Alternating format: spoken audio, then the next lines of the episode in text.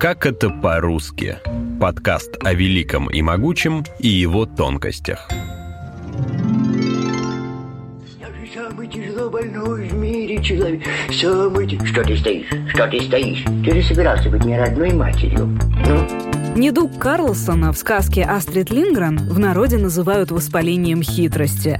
Эта болезнь, конечно, несуществующая, но необычные названия достаются и настоящим хворям. Чаще всего болезни называют по месту первого появления или в честь предполагаемых разносчиков вируса, как птичий или свиной грипп.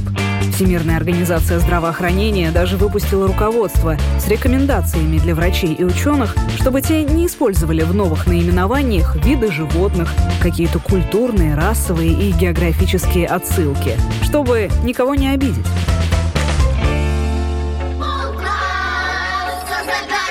Задачки решается гриппом. Полкласса болеют загадочным гриппом. Таких эпидемий, таких эпидемий не знали ученые всех академий. Откуда он взялся? Откуда? Одна из древнейших болезней – туберкулез. Археологи говорят, что от него страдали еще в Древнем Египте и Древней Греции. В старых русских лечебниках его называли золотухой, сухоткой или скорбью чехотной. Потом прижилось название чехотка, которое появилось от слова «чахнуть». В XIX веке чехотка была даже модной.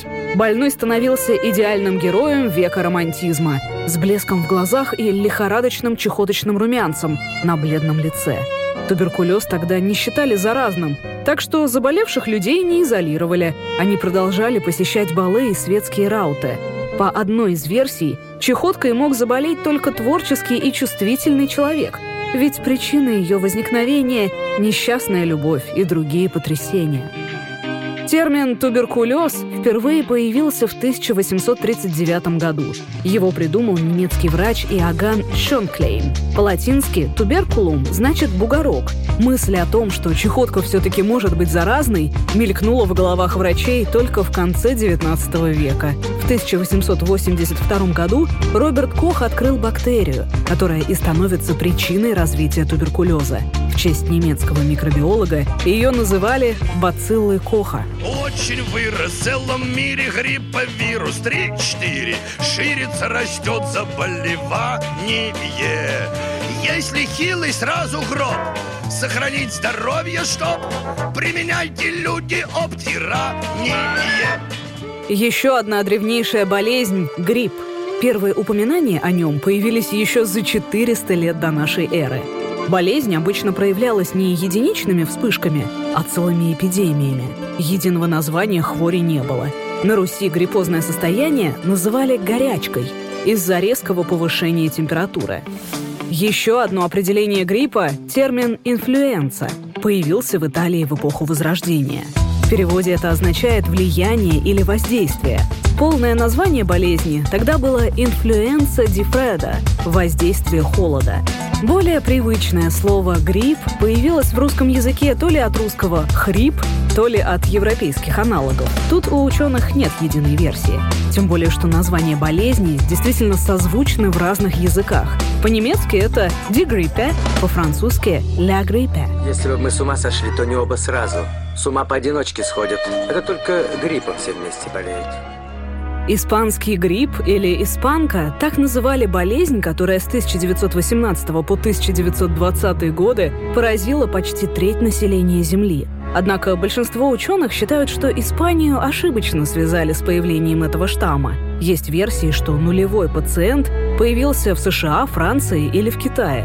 А называть грипп испанкой стали из-за того, что шла Первая мировая. Военная цензура стран, участвующих в войне, не допускала сообщений об эпидемии, чтобы не сеять панику. О начавшейся пандемии первой объявила нейтральная Испания. Оттуда новость о заболевании и разлетелась по миру. Есть один организм на Земле со сходной повадкой.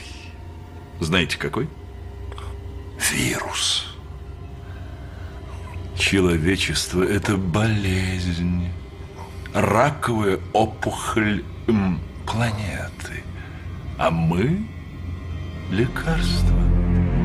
Проявление опухолей описывали древние египтяне в 1600 году до нашей эры. О них упоминали и в древнеиндийском эпосе Рамаяна. Название «карцинома» предложил Гиппократ, который жил за 400 лет до нашей эры. Он считал, что опухоль внешне похожа на краба, так что просто объединил в одном термине греческие слова «краб» и «опухоль». К обозначению онкология он тоже имеет отношение. Гиппократ первым употребил слово «онкос» – вздутие или припухлость при описании опухоли. Позднее этот термин стал использовать другой древнегреческий врач Клавдий Гален, родоначальник фармакологии – Позднее к греческому корню добавили еще один – логос – учение, и так назвали раздел медицины.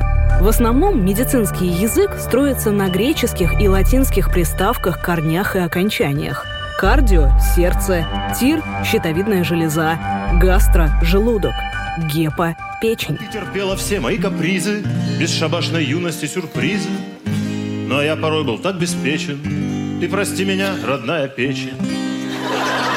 Печень, печень, печень, печенюшка.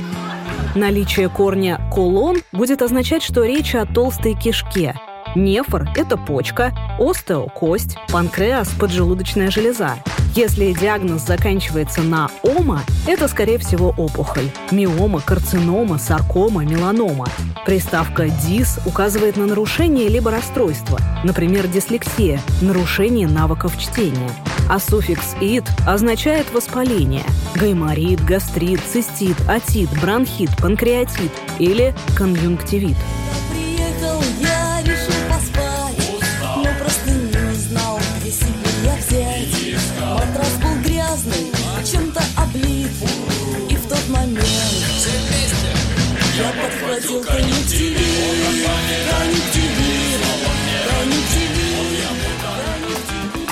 Еще одно заболевание, заканчивающееся на «ит», больше известно нам как свинка. Научное название – эпидемический паротит. Основной симптом – воспаление околоушных слюнных желез. Из-за отека лицо становится шире и напоминает мордочку хрюшки. Название болезни малярия возникло из-за ошибки. Сейчас все знают, что ее разносят комары. Среди возможных жертв, кстати, Александр Македонский, Чингисхан и Христофор Колумб. Но раньше считалось, что люди заражаются малярией, надышавшись болотными испарениями. И название «мала-ария» переводится с итальянского как «плохой воздух». Вы думаете, это бредит малярия? Это было. Было в Одессе. Приду в четыре, сказала Мария. Восемь, девять, десять. Болезнь, кстати, это не всегда плохо. Существует интересный факт, что в начале 20 века существовала так называемая малярия-терапия. Человека, больного сифилисом, заражали малярией. Она вызывала очень высокую температуру и тем самым убивала бактерии сифилиса. А потом уже пациента лечили от малярии. В то время антибиотиков не существовало, и сифилис мог просто убить человека.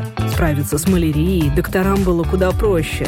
По такой же системе порой лечили от нейросифилиса, рассеянного склероза и даже шизофрении.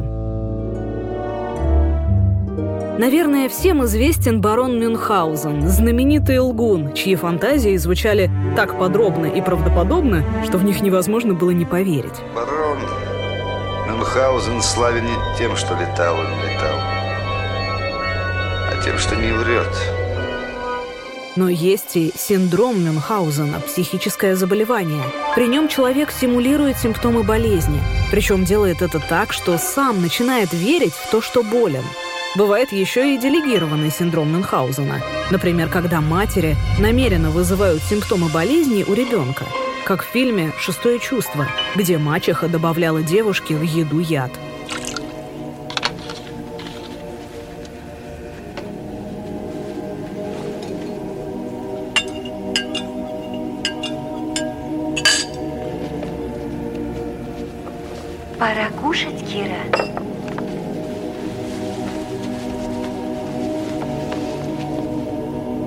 Уже гораздо лучше.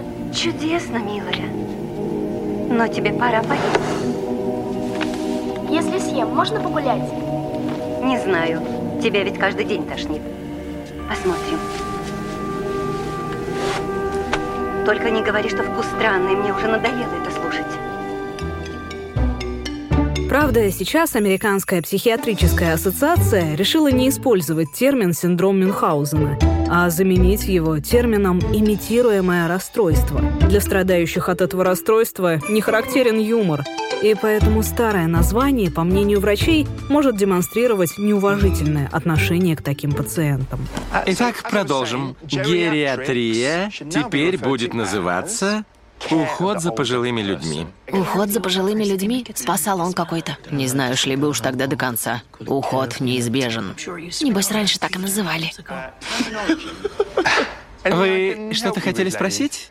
Да нет, мы просто обсуждали...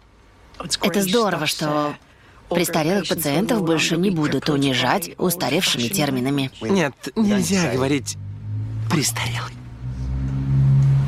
Прошу прощения. Кроме того, пациентов отныне следует называть клиентами, потому что слово «пациент» происходит от латинского «patiens». Если они клиенты, то мы кто? Проститутки? Впрочем, некоторые названия болезней со временем уходят из разговорной речи или заменяются новыми. Например, Достоевский, страдавший эпилепсией, не раз упоминал ее как «падучую болезнь». Ей страдал, например, князь Мышкин в романе «Идиот». А для описания хандры или депрессии русские классики в XIX веке использовали слово «сплин» от греческого «селезенка». Все из-за предположений, что заболевание селезенки и вызывает у человека тоску и мрачные думы.